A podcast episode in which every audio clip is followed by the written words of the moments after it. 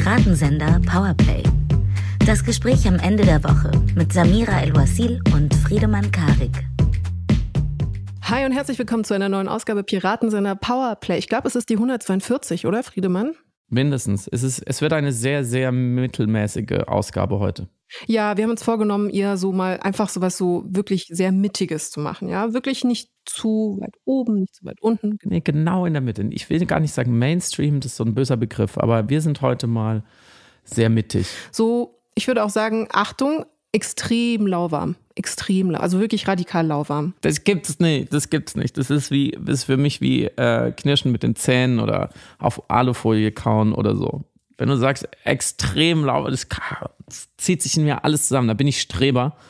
Das gebe ich zu. Das ist ein Zitat tatsächlich aus einem Asterix und Obelix Comic, wo Cleopatra ein Bad eingelassen wird. Ich glaube, damals gespielt von Monica Bellucci, der wunderschönen Monica Bellucci. Das ist aus dem Film. Aus dem Film und ihre Damen äh, machen Eselsmilch in das Bad rein und dann sagen mhm. sie, Frau Königin, Achtung, es ist sehr, sehr lauwarm. Und sie sagen das mit so einer Emphase, dass mir das sich in meinen Kopf gebrannt hat. Aber es tut mir leid, ich will natürlich keine knirschenden Nägel erzeugen. Und bevor wir über das sprechen, worüber wir sprechen, nicht sehr viel Mitte.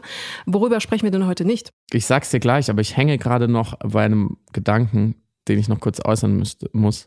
Wenn wir Asterix-Figuren wären, mhm. wie hießen wir denn? Du wärst Fremdwörter X? Nein, es müsste ja dann. Äh, was ist denn ein Fremdwort für Fremdwörter?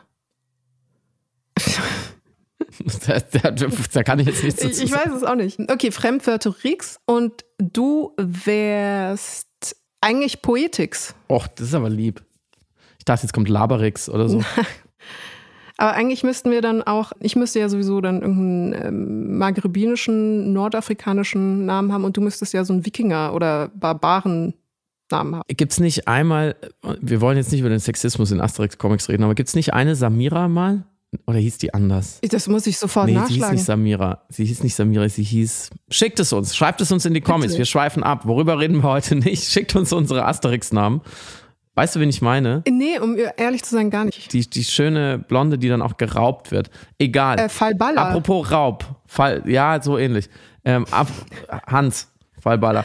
Ähm, apropos Raub.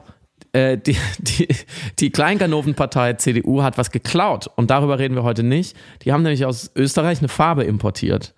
Nämlich so ein, ist es, nennt man es Türkis? Ja, kann man schon sagen. Nee, ich habe mir erklären lassen, dass das Kadanabia-Blau und Röndorf-Blau ist. Ah, okay. Was ist Kadanabia und Röndorf? Waren das Nazis? Äh, das sind für Deutschland wichtige Orte gewesen, nach denen die Wann? neuen. nach denen die neuen äh, Blau-Türkistöne benannt worden sind, weil sie ja für Vitalität, Zuversicht, Freiheit, Substanzsicherheit und Kompetenz stehen. Hä, und dann haben die Österreicher, also der eine Österreicher, hat uns unsere guten deutschen Farben geklaut und jetzt haben wir sie zurückgeklaut. Jetzt haben wir das Türkis auf jeden Fall zurückgeklaut, ja. Und nicht nur ja. das, für den CDU-Imagefilm wurde ja auch der georgische Präsidentenpalast geklaut und deklariert als Deutscher Bundestag. Ja, aber da kann man wenigstens keine orange Farbe dran schmieren. Vielleicht haben sie deswegen den genommen. Der ist so weit weg, da kommt kein Klimakaot hin. Das stimmt. Das wäre wirklich mal eine interessante Aktion. Wie würde die deutsche Öffentlichkeit darauf reagieren, wenn der georgische Präsidentenpalast orange angemalt wird? Würden die dann sagen, wie können Sie nur? Ja, wie können Sie nur? Okay, dann damit hätten wir eigentlich alles geklärt. Vielen Dank fürs Zuhören, schönes Wochenende. Das war's. Nein, jetzt kommt noch der Mittelpart. Worüber reden wir denn heute, Samira? Wir sprechen heute über die Mittelstudie der Friedrich-Ebert-Stiftung und ihre Ergebnisse und ihre alarmierenden Ergebnisse. Denn also viel gibt es dazu nicht zu sagen, außer Deutschland wird rechter, die Mitte ist äh, dem Rechtsextremismus näher rangerückt. Danke fürs Hören. Schönes Wochenende. Danke. Tschüss. Auch damit. Tschüss. Ah ja, übrigens, am 26.10. treten wir auf in der Backfabrik in Berlin äh, mit der Buchbox. Super Buchhandlung. Jetzt aber tschüss. Ciao. Nee, aber es stimmt, du kannst, man könnte die Folge beenden oder man könnte anfangen, jetzt eine, eine ganze Folge nur über diese Studie zu machen. Und wir haben äh, uns überlegt, wir machen das. Wir machen zweiteres. Wir machen natürlich einen kurzen Schlenker zur AfD-Debatte, wie die vergangenen Wochen auch. Sprechen vielleicht kurz über Migration ähm, und was sonst noch so alles los ist in Deutschland. Aber vor allem möchte ich eigentlich anfangen, ganz nah schon, wie es unsere Art ist, besserwisserisch, erbsenzählerisch, beckmesserisch zu fragen, wie kann denn eine Mitte überhaupt rücken? Mhm. Von politischen Einstellungen, weil die Mitte ist ja die Mitte und die Mitte definiert sich ja nicht absolut, zumindest, also eine Mitte definiert sich nie absolut, weil wenn ich den Rahmen verschiebe, dann ist was anderes in der Mitte als vorher. Mhm.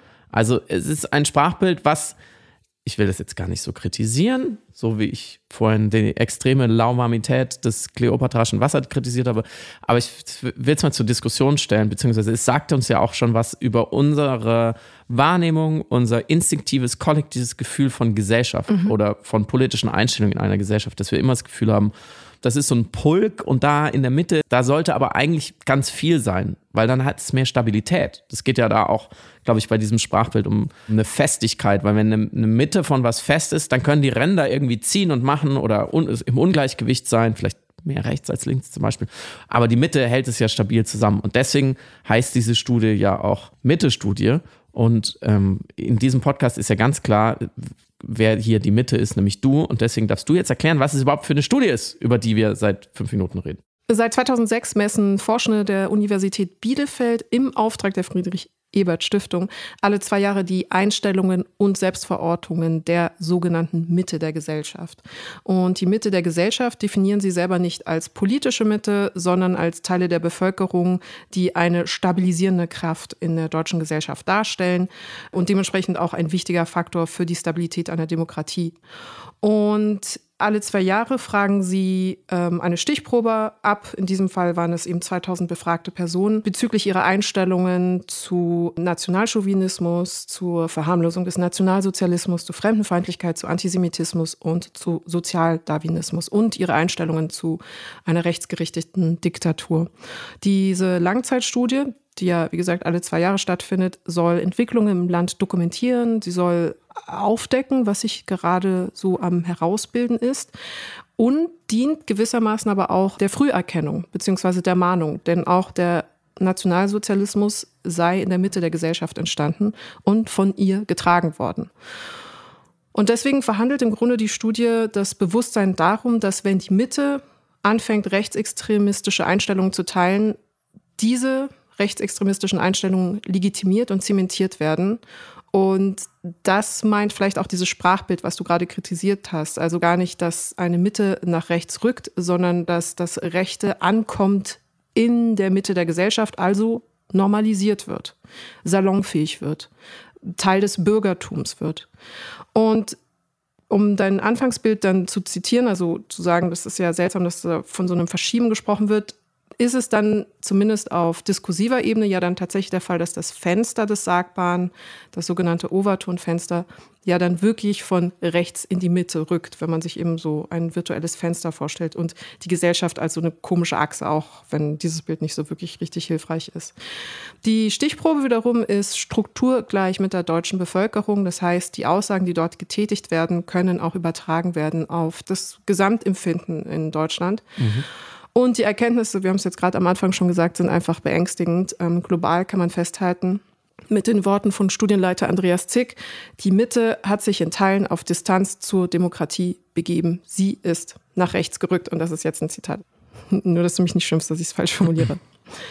Bevor wir weiter reingehen, was genau diese Studie jetzt gemessen hat, was da besonders aussagekräftig ist ähm, und was wir vielleicht daraus folgern, wollte ich dich eigentlich äh, zu Beginn fragen, Ganz simpel. Befindest du dich in der Mitte der Gesellschaft? Nimmst du dich als Mitte der Gesellschaft wahr? Das kommt darauf an, wie man die Mitte der Gesellschaft definiert, weil es gibt auch in der Soziologie verschiedene Herangehensweisen. Also nimmt man einen Habitus, nimmt man das Milieu, nimmt man einen Einkommensstatus, nimmt man ähm, tatsächlich auch äh, politische Einstellungen insgesamt. Aber rein historisch ist ja in Deutschland insbesondere das Bürgertum als soziologische Konstante oder als Stabilitätsfaktor etabliert und gedacht worden, weil sie in Kombination mit dem Verteidigen einer politischen Demokratie und einem Freiheitsdenken in der Gesellschaft und dann später auch, was ja auch in Deutschland ausgeprägt ist, dem Verteidigen einer freien Marktwirtschaft, erstmal historisch so, so einen Ankerpunkt dargestellt hat. Aber was bedeutet das jetzt heute im modernen Deutschland? Und da wüsste ich überhaupt gar nicht, was ich auf die Frage, siehst du dich in der Mitte der Gesellschaft, antworten könnte, richtigerweise. Weil ökonomisch, also ich habe einige Privilegien, ich habe Zugänge zu Dingen, die Menschen in der Mitte der, der sogenannten Mitte der Gesellschaft vielleicht nicht haben. an publizistische Präsenz mehr oder weniger, bin finanziell so, so weit abgesichert. Also das sind so verschiedene Aspekte, wo ich dann denke, hm, weiß ich gar nicht, ob ich das über mich sagen dürfte, um ehrlich zu sein. Und deswegen kann ganz ehrliche Antwort, keine Ahnung. Wie ist das bei dir? Mich würde total interessieren, was wer antwortet auf diese Frage. Mhm. Also wer rechnet sich denn selbst zur Mitte der Gesellschaft und warum vor mhm. allem? Und wer hat es mal getan und wer nicht mehr? Da gibt es ja verschiedene Thesen dazu. Ich glaube, da sind wir dann auch schon so am aktuellen politischen, manchmal eben populistischen Diskurs. Meine vorläufige These wäre, dass der Aufschwung des Populismus oder vor allem auch die Konjunktur, die Beliebtheit von populistischen Erklärungsmustern und ähm, Argumentationen, also wir sind das oder ihr seid ja das eigentliche Volk oder die eigentliche stumme Mehrheit und die anderen, Ne, da kommt so eine Elitenfeindlichkeit. Die anderen, die da oben in Berlin, in Kreuzberg, wie auch immer, oder auch die, die, die WissenschaftlerInnen bei Corona und Klima, die verwirren euch nur, die, die wollen woanders hin, aber die sind ja eigentlich nicht die Mitte. Mhm. Und Andreas Reckwitz hat da auch eine, der Soziologe hat, äh, eine, hat ein super Buch geschrieben, das heißt Die Gesellschaft der Singularitäten, ähm, wo er eben über eine gewisse Vereinzelung schreibt, dass sehr viele Leute das Gefühl haben, ich gehöre irgendwie gar nicht mehr irgendwo dazu und da gibt es so eine diffuse Minderheit, die, die bestimmt alles über wir, wir vielen Einzelnen in der Mehrheit, wir werden davon fremdbestimmt und so. Und er hat da ein Milieu äh, beschrieben, die sogenannte neue Mittelklasse, die über sehr viel kulturelles Kapital verfügt, die allermeistens akademische Bildungsabschlüsse hat, äh, die im Feld der Wissens- und Kulturökonomie arbeitet. So, ich würde sagen, das würde ich uns jetzt mal dazu zählen. Ähm, und das, dieses Milieu beschreibt er als überaus tonangebend. Mhm. Und ich glaube, wenn man über das Gefühl spricht, jetzt nicht über eine Zahl wie zum Beispiel Haushaltsnettoeinkommen, wo man sagen, da gibt es halt irgendwo eine Mitte oder Medien, wie auch immer, und bin ich da drin oder nicht. Aber das Gefühl zu sagen, bin ich in der Mitte der Gesellschaft, bezieht sich heute, glaube ich, sehr stark auf eine wahrgenommene Diskurshoheit mhm. oder einen Diskurseinfluss. Gar nicht einen echten, weil ich glaube, ehrlich gesagt, wenn man wirklich mal Diskurseinfluss misst insgesamt, dann haben Leute, denen man das instinktiv sehr hoch zugestehen würde, eigentlich einen viel geringeren.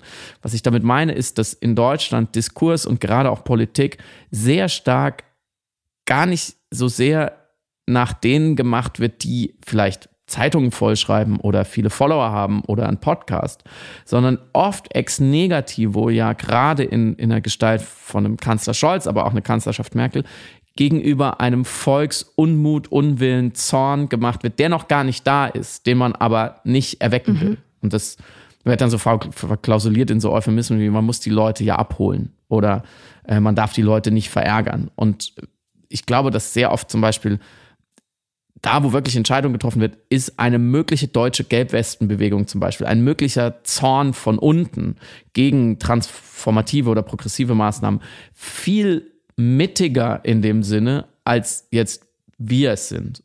Und es gibt ja auch, auch bis, bis in unsere Milieus hinein, das, sagen wir mal, ich, ich, find, ich glaube, es ist eine, eine Unterstellung, dass einige wenige Leute in Berlin, die würden ja bestimmen, wo es lang geht. Mhm. Und äh, das wäre so ein bisschen opak und die hätten aber, die wären so Meinungsbilden und das wäre so ein Klüngel. Und das glaube ich nicht. Ich glaube, es gibt, gibt, ganz andere Kräfte in der Gesellschaft, die, die sozusagen diese stabile Mitte bilden.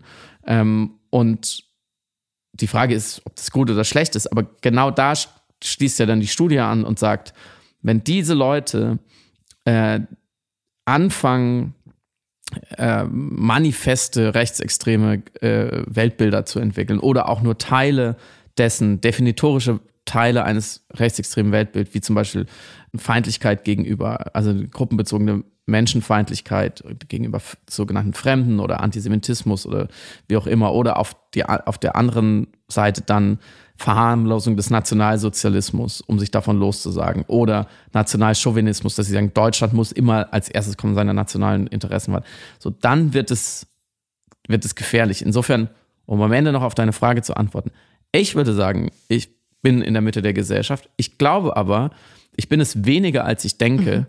Und es sind sehr viele Leute, die gar nicht merken, dass sie total in der Mitte der Gesellschaft sind und die aber das Gefühl haben, sie werden bevormundet oder sie sind alleingelassen oder sie werden nicht gehört. Und glaube ich, da ist ein erster gefährlicher Einfallswinkel für diese Ismen und ja, im Endeffekt rechtsextremen Einstellungen. Du hast gerade die Einfallswinkel genannt.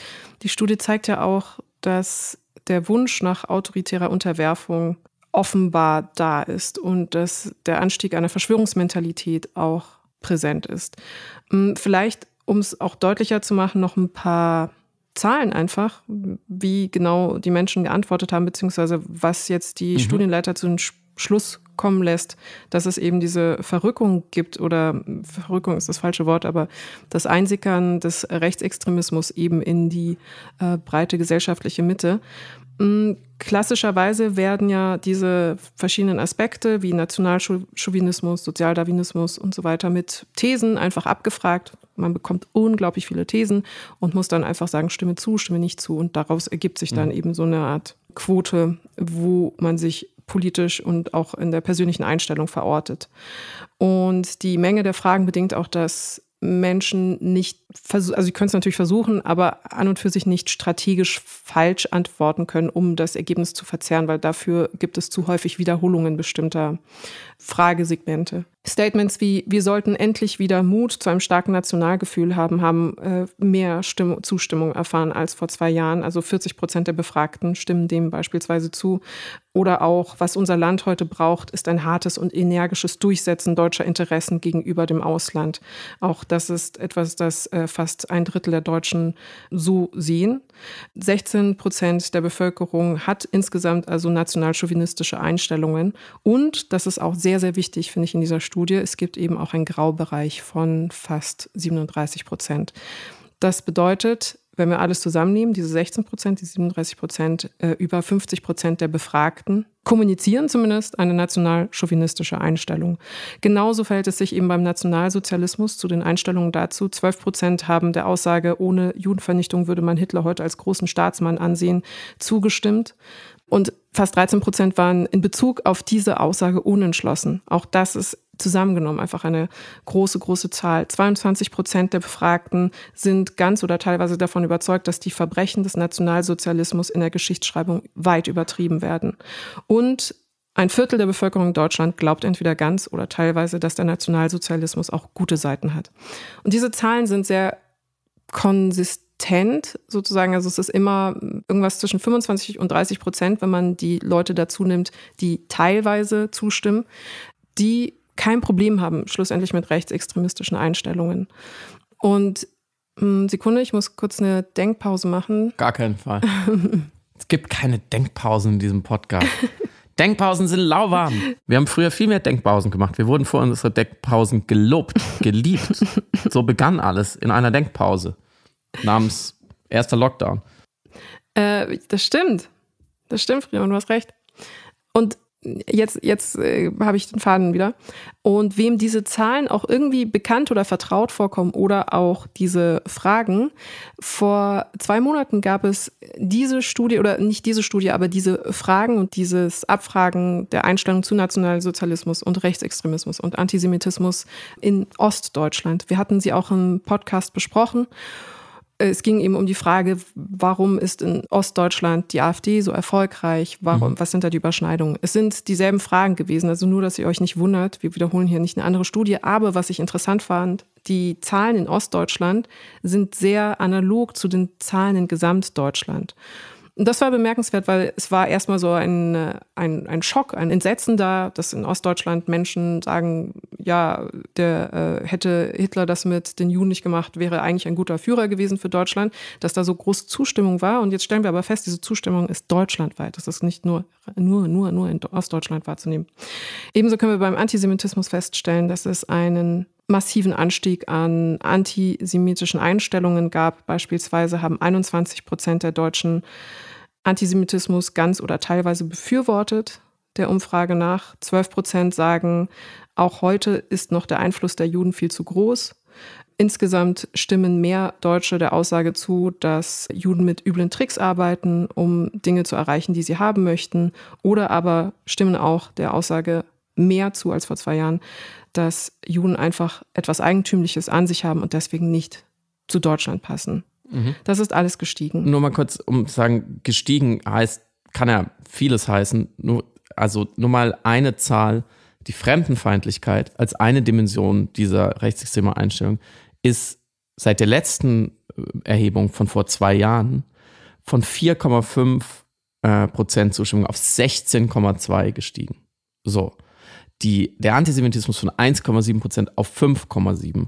Der Sozialdarwinismus, also es gibt wertes und unwertes Leben, von 2,9 auf 5,7 Prozent. So. Und diese diese Ausgangszahlen von vor zwei Jahren, die war, sind auch teilweise der sogenannten Pandemiedelle geschuldet. Ein interessantes Phänomen, dass mitten in der Pandemie diese Einstellungen zurückgegangen sind. Nicht stark, aber schon, schon messbar, um dann sprunghaft zu steigen auf ein Vielfaches des Vorniveau. Mhm. Das heißt, in den letzten zwei Jahren, seit Corona, seit Corona langsam ausläuft ähm, und wir jetzt neue Entwicklungen haben, wie zum Beispiel den Krieg in der Ukraine oder die Inflation Wirtschaftskrise, passiert da wirklich was. Und zwar enorm schnell. Ich glaube, die wichtigste Zahl ist, dass die Studie feststellt, dass 8% der Befragten ein manifest rechtsextremes Weltbild haben. Das ist ein Anstieg von 4% im Vergleich zur Vorstudie und dass ein Fünftel der Befragten sich hierbei im Graubereich einordnet. Also 8% manifestes, manifest rechtsextremes Weltbild, 20% der Deutschen im Graubereich, was ein rechtsextremes Weltbild angeht. Das ist sehr viel. Das ist für eine Gesellschaft, für ein Land sehr viel. Und deswegen die Analyse, dass das Rechte jetzt in der Mitte mehr oder weniger angekommen ist, dass es salonfähig geworden ist. Wir parallelisieren das übrigens auch mit der Anzahl rechtsmotivierter Straftaten. Also die sind ebenfalls gestiegen und haben 2022 einen neuen Höchststand erreicht. Das heißt, wir haben nicht nur eine Einstellungsänderung, eine Neupositionierung der Menschen in dem, was sie denken, sondern das Denken wird an dieser Stelle auch manifest, denn es gab 23.000 Fälle rechtsmotivierter Straftaten und damit 1000, 1100 mehr als im Jahr zuvor. Also was machen wir damit? Ja, um noch also sagen, noch an zwei kleinen Stellen zu verfeinern. Was sich, glaube ich, auch geändert hat gegenüber ganz früher, ist das Altersschema. Mhm. Früher geht man immer noch von aus, ja, die ältere Generation, vielleicht ganz früher die Altnazis, aber dann Leute, die eben noch in einer ganz anderen Gesellschaft aufgewachsen sind, die haben noch eher rechtsextreme Einstellungen, völkische Einstellungen. Das lässt sich jetzt nicht mehr abbilden in der Altersgruppe der 18 äh, bis, ich glaube, 34-Jährigen ist, ist das erste Cluster, ähm, ist es sogar höher als in der Altersgruppe da, darüber.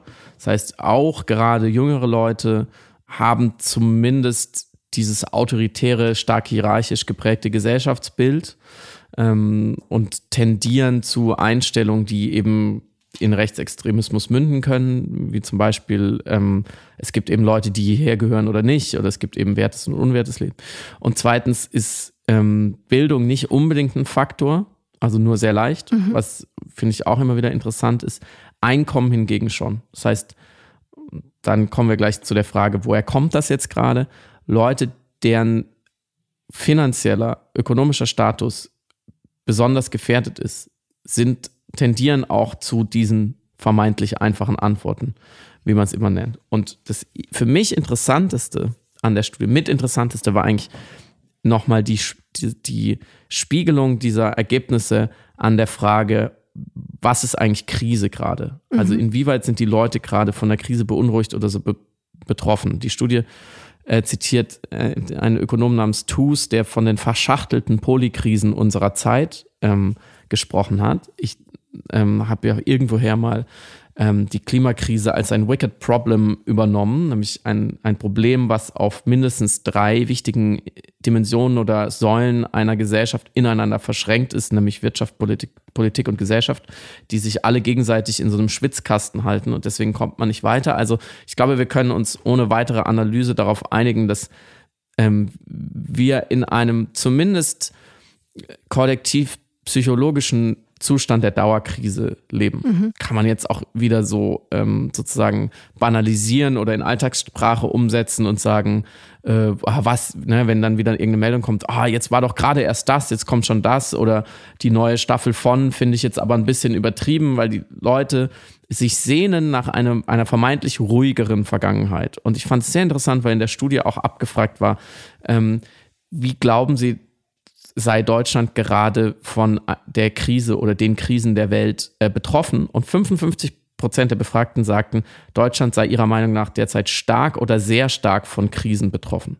Also die Mehrheit. 37 Prozent mittel, 8 Prozent nur meinten wenig oder gar nicht. Das fand ich schon mal sehr interessant, ähm, weil es ja wirklich nicht um einen selber ging, sondern um das Land an sich. Und ich würde jetzt ehrlich gesagt widersprechen. Ich wäre bei den 8 Prozent. Zumal, wenn man in andere Länder schaut. Mhm. Also Klimakrise, Extremwetter, also physische, äh, physikalische Auswirkungen der größten Krise, Katastrophe in der Geschichte der Menschheit, die sich gerade anbahnt, muss ich sagen, die letzten Fluten waren in 20 Ländern, aber nicht hier. Griechenland war zum Beispiel sehr stark davon betroffen oder ähm, andere Länder, wo der ganze Wald brennt. Deutschland, ähm, natürlich hatten wir die Katastrophe im Ahrtal, aber im Vergleich noch relativ wenig. Genauso wirtschaftlich geht es uns im Vergleich immer wieder in den letzten Jahrzehnten immer wieder relativ gut. Wir haben keinen Krieg im Land, wir sind nicht direkte Anrainerstaaten. Wir haben natürlich äh, sehr viele geflüchtete Menschen aufgenommen, können das aber auch größtenteils. Also ich finde, zu sagen, Deutschland ist da stark betroffen, finde ich schon eine interessante Einschätzung. Und zweitens, natürlich fühlen sich viele Leute von der Krise betroffen. Das mag ich gar nicht so weiter einordnen. Aber was die, die Forschenden der Studie daraus direkt ableiten können, ist, dass je mehr man sich direkt betroffen fühlt oder auch der eigene Lebensstandard, aber auch je mehr man das Land, also oder es heißt so schön, Leute wie ich betroffen sieht durch Krisen, desto mehr ziehen Leute nach rechts. Mhm.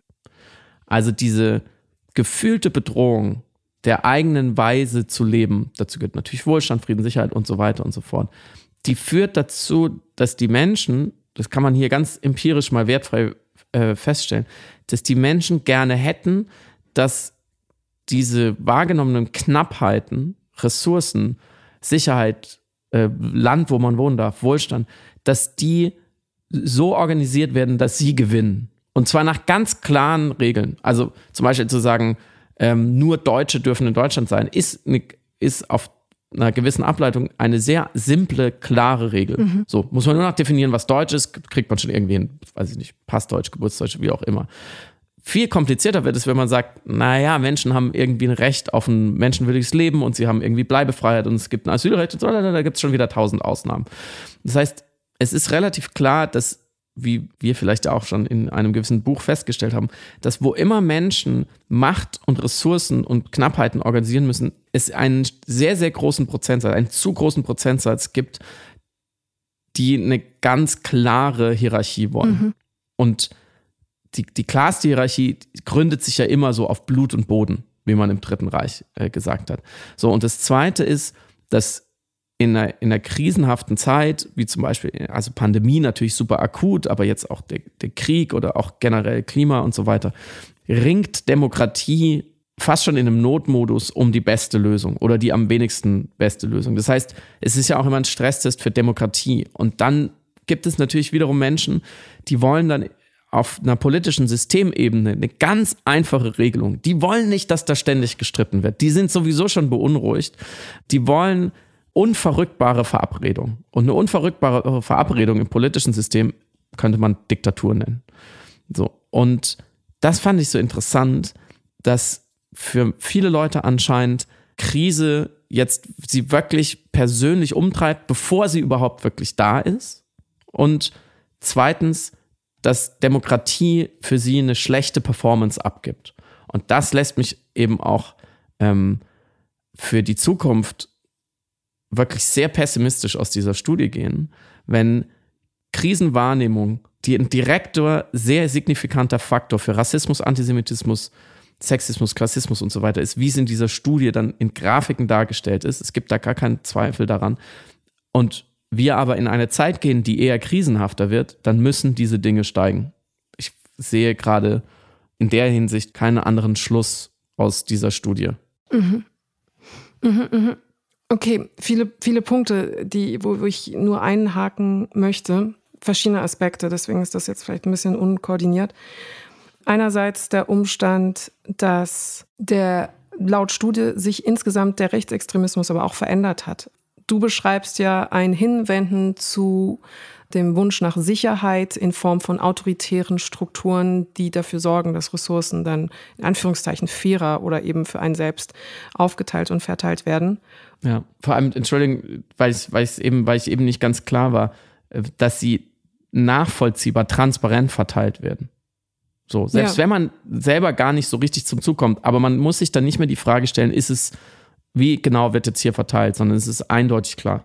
Genau, und deswegen gibt es diese Sehnsucht, genau, die Sehnsucht ist ja nicht mehr nach demokratischer Teilhabe im klassischen Sinne oder demokratischer Grundrechte, beziehungsweise schon, aber eben ausgewählt für nur einen selbst. Aber die Sehnsucht ist vor allem nach eben dieser vermeintlichen Sicherheit durch Autorität, die transparent macht, nach welchen Kriterien wer, was, wann, warum berechtigt, in Anführungszeichen berechtigterweise aus Perspektive eben eines Menschen, der sich zurückgedrängt fühlt, bekommt. Und das ist aber eine hochgradig antidemokratische Fantasie, die einerseits eben Erzählungen aus dem Rechtsextremismus, andererseits, und das wurde ja in der Studie auch deutlich, eben im Bereich der Verschwörungserzählungen, Bereich der Querdenker, dieses narrative Angebot macht, das leichter ertragen zu können. Und vielleicht ist es jetzt schon an dieser Stelle zu früh, um über die AfD zu sprechen, aber man muss auch an dieser Stelle festhalten, dass die AfD genau diese Narrative bisher am effizientesten abbildet oder abdeckt, behauptet zumindest, da eine Antwort darauf zu haben, auch wenn sie natürlich keine hat, weil es reiner Populismus ist. Aber wir hatten Wilhelm Heidmeier ja mal zitiert hier, die AfD schafft es mit ihrem autoritären Nationalradikalismus, wie er ihre politische Form nennt, ihren Populismus nennt, eben genau diese Sehnsüchte nach Ordnung und Transparenz, was die Verteilungsschlüssel angeht, zu bedienen und zu befrieden. Und das nimmt natürlich dann auch wiederum Einfluss auf den aktuellen politischen Diskurs, Stichwort Migrationspolitik und Asylpolitik, die auch seltsame Blüten gerade wirft. Aber nochmal, um nur kurz zur Studie zurückzukommen, ich fand noch zwei Aspekte wesentlich und interessant. Einerseits die Veränderung dieses Rechtsextremismus, der jetzt sichtbar, sichtbarer wird. Also Menschen haben sich auch nicht gescheut, den zu thematisieren. Sprich, es gibt kein Bewusstsein darüber, dass das Denken von wertem und unwertem Leben, das Denken in Kategorien, äh, nur der Stärkere hat das Recht zu überleben, dass das unpopuläre Meinungen sind oder dass das etwas ist, das man nicht öffentlich sagt, sondern in der Studie wurde auch sichtbar, dass Menschen keinen Scham oder keine Skrupel empfinden beim Aussprechen dieser Gedanken. Sie sind davon überzeugt. Das heißt, es ist nicht nur eine Haltung aus einem, aus einer Furcht oder aus einer Neurose heraus oder aus einem, aus einer Unbestimmtheit der Krisenwirklichkeit, sondern es ist tatsächlich das, was sie für richtig erachten, für sagbar und dementsprechend richtig erachten. Und ich finde, am deutlichsten wurde das tatsächlich bei den jüngeren Befragten, die du zitiert hattest, die eben erstaunlicherweise ein Nachwachsen des Rechtsextremismus jetzt ermöglichen, mehr oder weniger. Man hat eben gehofft, das Problem sickert so raus, aber das ist eben genau nicht der Fall. Und interessant hierbei war, dass sie sich nicht darüber gewahr sind, wenn man nachgefragt hat, dass das, was sie sagen, rechtsextremistische Einstellungen mhm. sind. Mhm. Also sie verstanden nicht, dass das, dass das einfach Nazisprech ist, dass das rechtsextremistisches Sprechen ist und sind gleichermaßen aber davon überzeugt und sind davon überzeugt in dem Sinne, dass sie sagen, na ja, aber es hat doch der Stärkere das Recht, Sachen zu haben und Menschen haben doch nicht das Recht, hierher zu kommen und in unsere Sozialsysteme einzuwandern und so weiter, wenn sie nicht hier dafür gearbeitet haben. Und dieser Anlauf, um auch festzuhalten, dass die Studienleiter selbst festgestellt haben, das ist auch in ihrer Analyse dokumentiert, dass sie sagen, dass auch die Schattenseiten des Neoliberalismus ein Aspekt sind, mhm. die dazu beigetragen haben, dass sich diese Einstellungen verfestigt haben und nicht nur verfestigt haben, sondern eben bis in die Sportvereine, in die Elternbeiräte, in äh, alle Ebenen der Gesellschaft hinein normalisiert haben, zu sagen, ja, klar, also wir haben eine Leistungsgesellschaft und deswegen gibt es eben Menschen, die mehr wert sind als andere, was natürlich im Ansatz, im Grundkern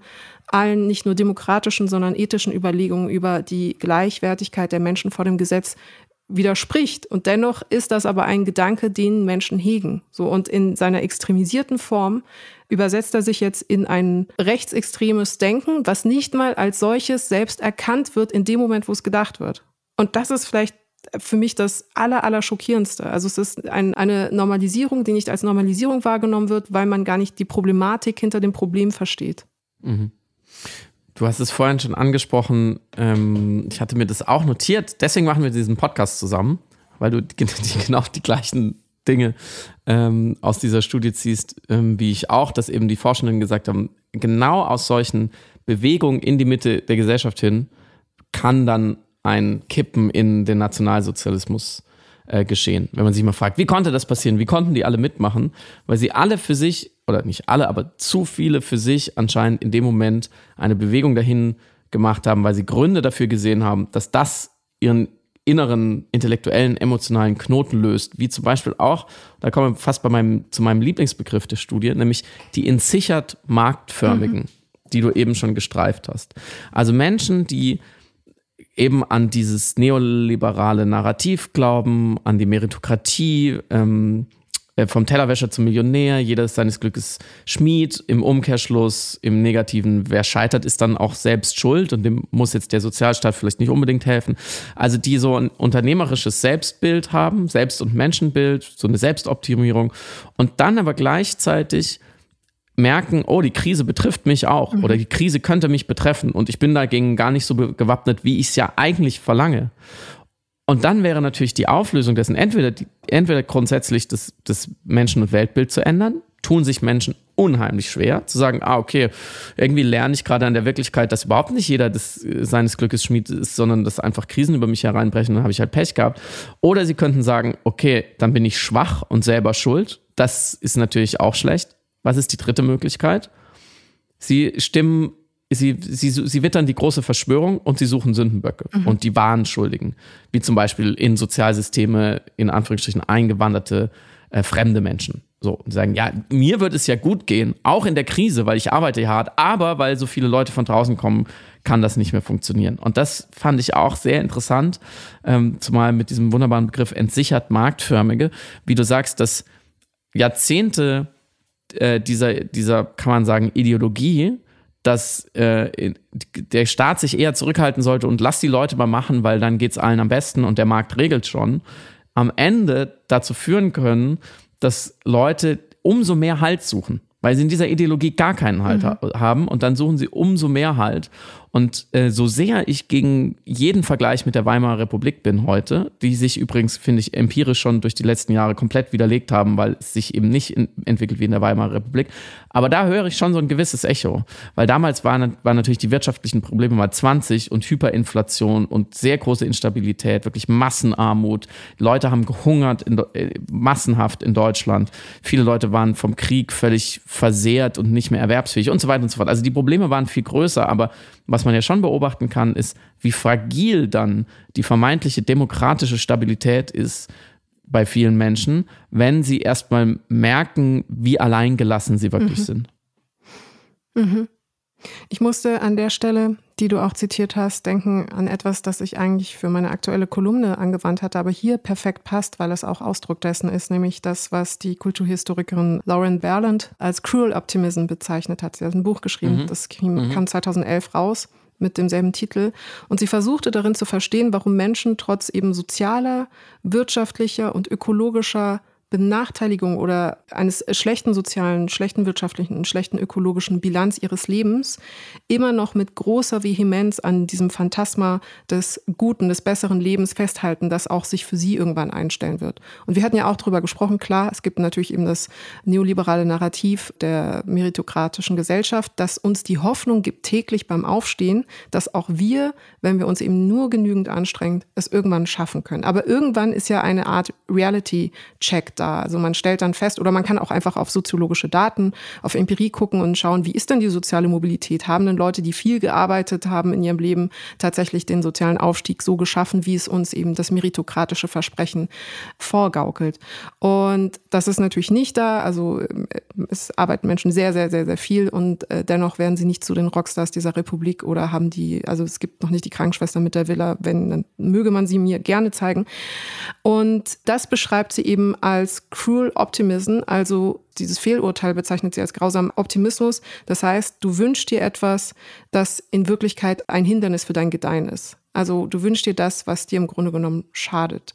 Und ähnlich verhält es sich hier auch. Also im Grunde wünschst du dir natürlich, dass nicht du, sondern die Befragten wünschen sich in dem Moment, wo sie sagen, ich glaube, rechtsextremistische Einstellungen zu haben, ist eine gute Antwort auf die Wirklichkeit, die mich ungerecht behandelt, ist der Wunsch, durch Autorität und noch mehr Ungleichbehandlung eine Gerechtigkeit, eine Fairness rein zu bekommen, um dieses meritokratische Versprechen doch erfüllt zu sehen.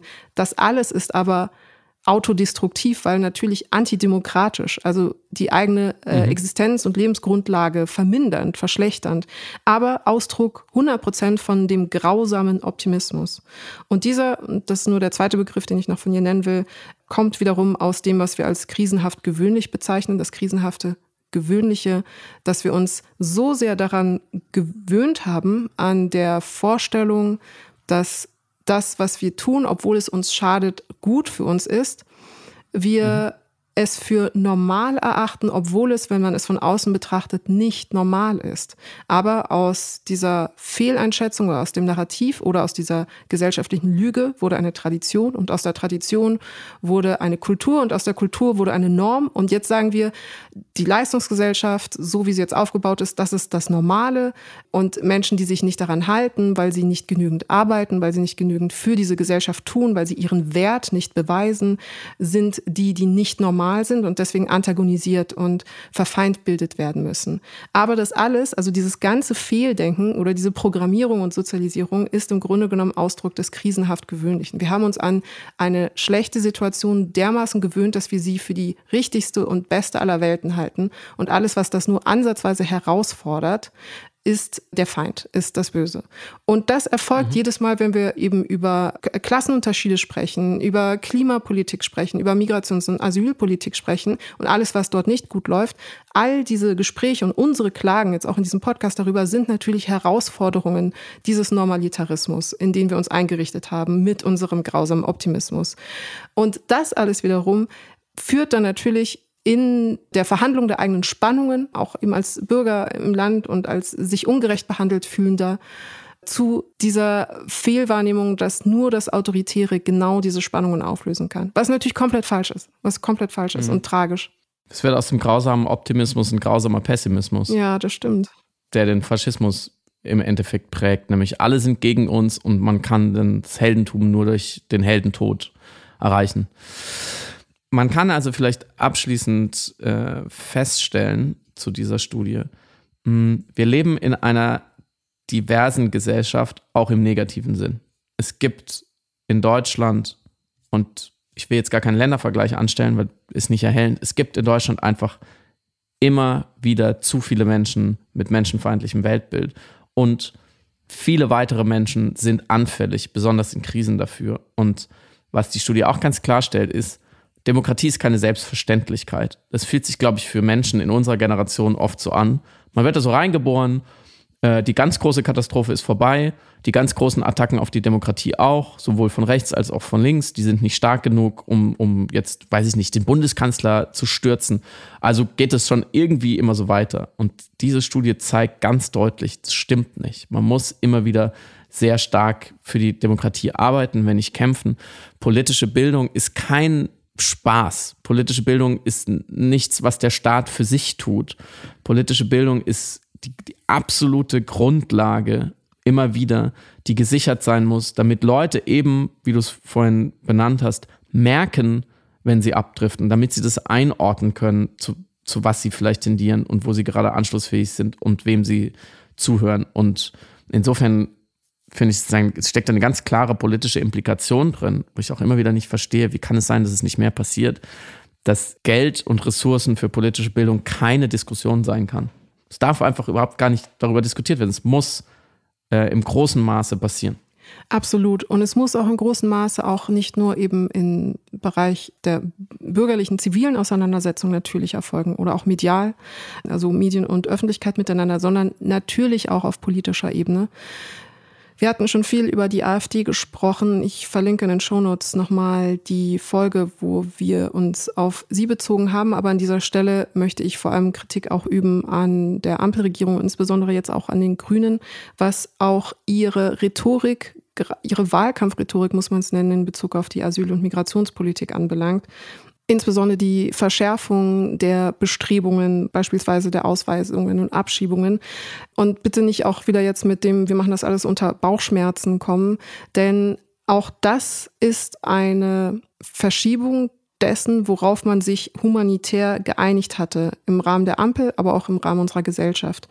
Und dieses Verramschen dieser humanitären Werte für ein bisschen Wahlkampfrhetorik an der Stelle und wir hatten das Beispiel auch, als es um die Reform des gemeinsamen Asylsystems ging, was uns als historischer Erfolg verkauft werden sollte, aber im Grunde genommen das heimliche Abschaffen von Menschenrechten an der Stelle war. Auch das ist etwas, das natürlich wahrgenommen wird und registriert wird von einer Bevölkerung auf allen Seiten, Anführungszeichen, in allen Ebenen. Und ich glaube, die Antwort auf diese Rückungen, die wir jetzt gerade wahrgenommen haben anhand der Studie, kann auf keinen Fall sein, in irgendeiner Form sich da anbiedern zu wollen oder da in eine Richtung gehen zu wollen, die vielleicht Menschen, Achtung, schreckliches Wort, abholt, die diese Gedanken hegen, sondern ganz im Gegenteil, umso klarer muss man in der Verteidigung seiner demokratischen und humanitären Werte bleiben und darf sich eben nicht auf diese mhm diese Ränkespiele einlassen, diese Rhetorik einlassen, diese, diesen, diesen Populismus schlussendlich. Hm, ja, das hat, äh, das hat, war sehr ernüchternd diese Woche. Sollen wir noch über was Schönes sprechen? Lass uns über was Abschluss? Schönes sprechen. Ich habe ein Buch, äh, eine Buchempfehlung. Mhm. Wärmstens. Und ich werde gar nicht so viele Worte darüber verlieren. Ich werde lieber was draus vorlesen. Ähm, und zwar geht es um ein Buch namens Im Dezember der Wind von einer kolumbianischen Autorin namens Marvel Moreno.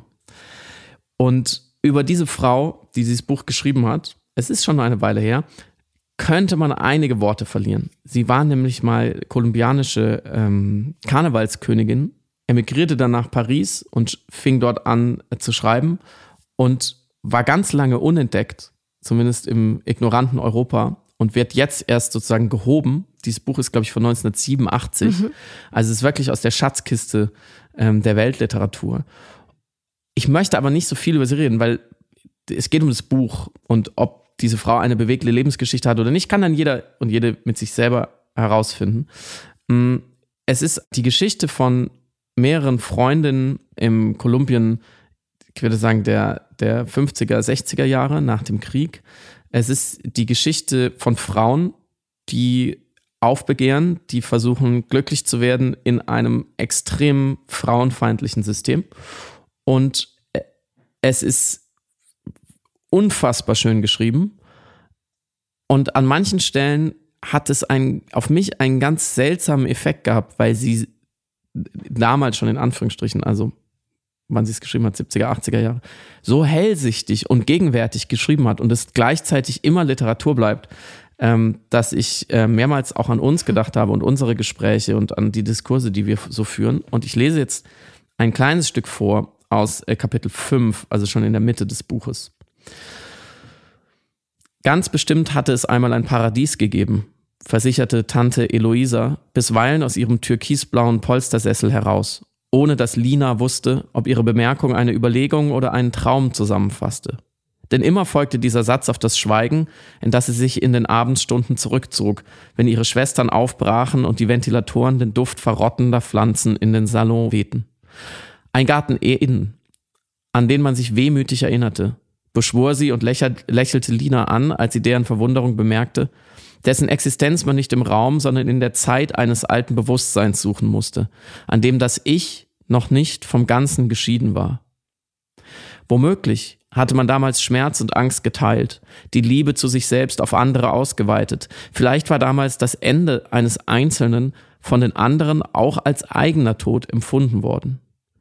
Die Wesen, in denen dieses Bewusstsein pochte, keine Tiere mehr, aber noch keine Menschen, machten sich, ohne es zu wissen, auf die Suche nach einer Erkenntnis, die ihnen die Herrschaft über die Erde, auch über die Einsamkeit einbringen würde und die Verschiedenheit und die Entfremdungen, die nötig waren, damit gemäß einer beliebigen Hierarchie die einen herrschten und die anderen gehorchten.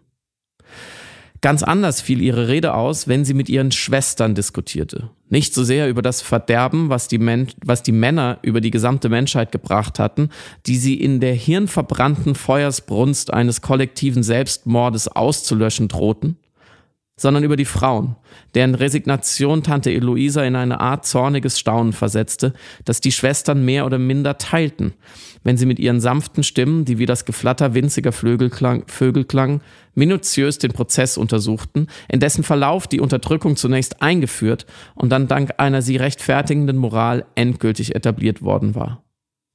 Wenngleich für sie alle die Befreiung mit den Grundsätzen des männlich geprägten Systems kollidierte, war Tante Eloisa die einzige, die darauf beharrte, dass man der fürchterlichen Gewalt der Männer nur mit einer unerbittlichen Schlacht wirklich beikommen konnte, und in dieser Schlacht gab es selbstverständlich einen Sieger und einen Verlierer.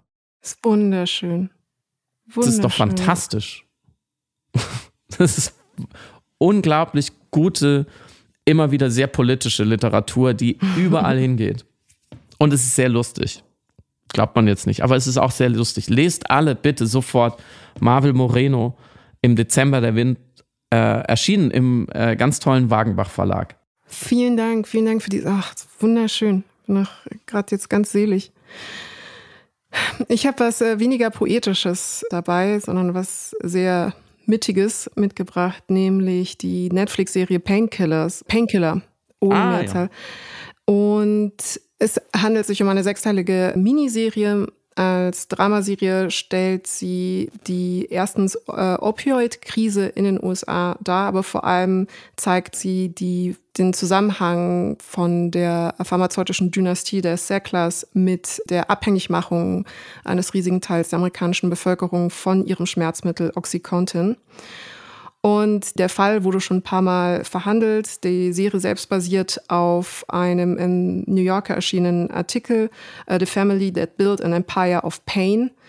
Und wir hatten ja, du und ich, hatten ja die große Ehre, mit Laura Portress über ihren aktuellen Dokumentarfilm sprechen zu dürfen, All the Beauty in the Bloodshed, wo das Leben der amerikanischen Fotografin Nan Golding dokumentiert worden ist und aber auch eben ihr heftiger Kampf, ihr aktivistischer protestierender Kampf gegen die äh, Sackler-Familie und insbesondere das Abnehmen der Embleme des Namens Sacklers äh, von bestimmten Einrichtungen, wo sie als Kunstmäzene eben aufgehangen worden sind, um nicht nur sie zur Rechenschaft zu nehmen für das, was sie der amerikanischen Bevölkerung mit ihren Schmerzmitteln angetan haben, sondern auch ihr soziales Kapital wieder wegzunehmen.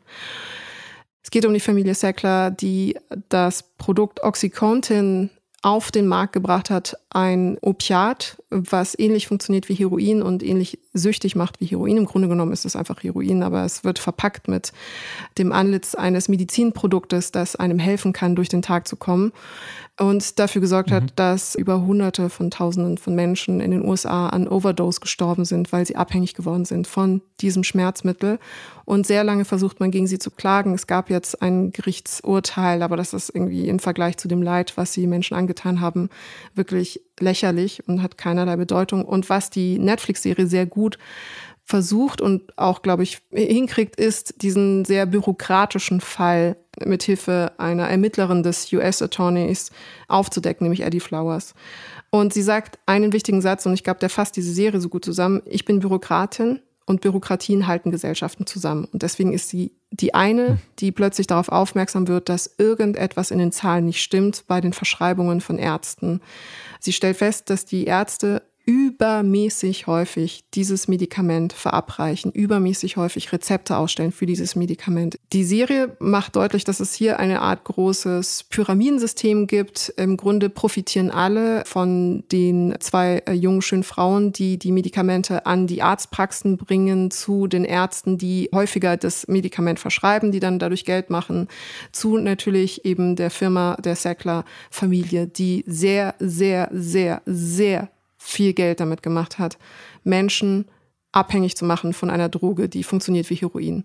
Und das ist mein letzter Satz dazu. Die Serie zeigt hervorragend, wie mit Hilfe von Institutionalisierung und Hilfe von auch dem Schutz einer Regierung im Grunde genommen ein Dealersystem, ein Drogendealersystem plötzlich als gesellschaftliches Normal anerkannt wird und allen Beteiligten sehr viel Geld gibt und allen Betroffenen sehr viel Leid und Schmerz. Und wir das aber hinnehmen, weil das eben nicht die prototypischen Drogendealer an der Straßenecke sind, was wir natürlich dann sanktionieren in einer Gesellschaft, sondern akzeptieren und sagen, das ist ganz toll, das hilft uns allen, weil es unter dem Deckmantel eines pharmazeutischen Versprechen daherkommt.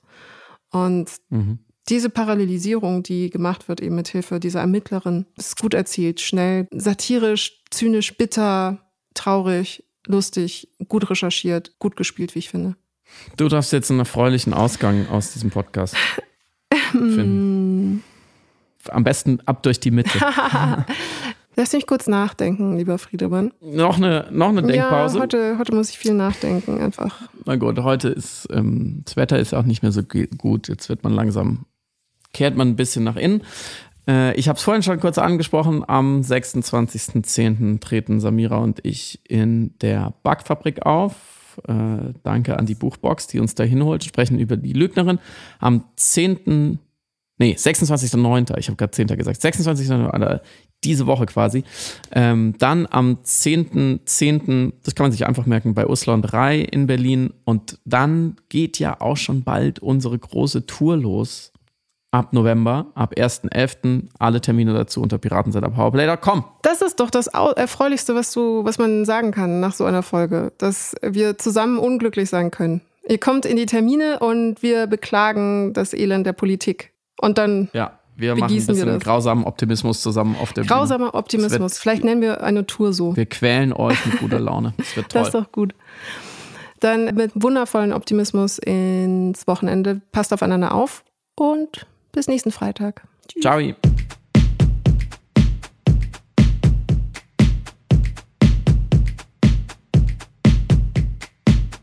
Du hörst Piratensender Powerplay.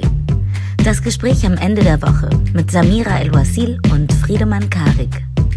Piratensender Powerplay ist eine Produktion von Stereotype Media in Kooperation mit Yam Yam, der unsichtbaren Tupperbox für den diskreten Foodie. Du möchtest Yam Yam zwei Wochen lang kostenlos testen? Abonniere diesen Podcast überall und gewinne gutes Korma. Bon Appetit!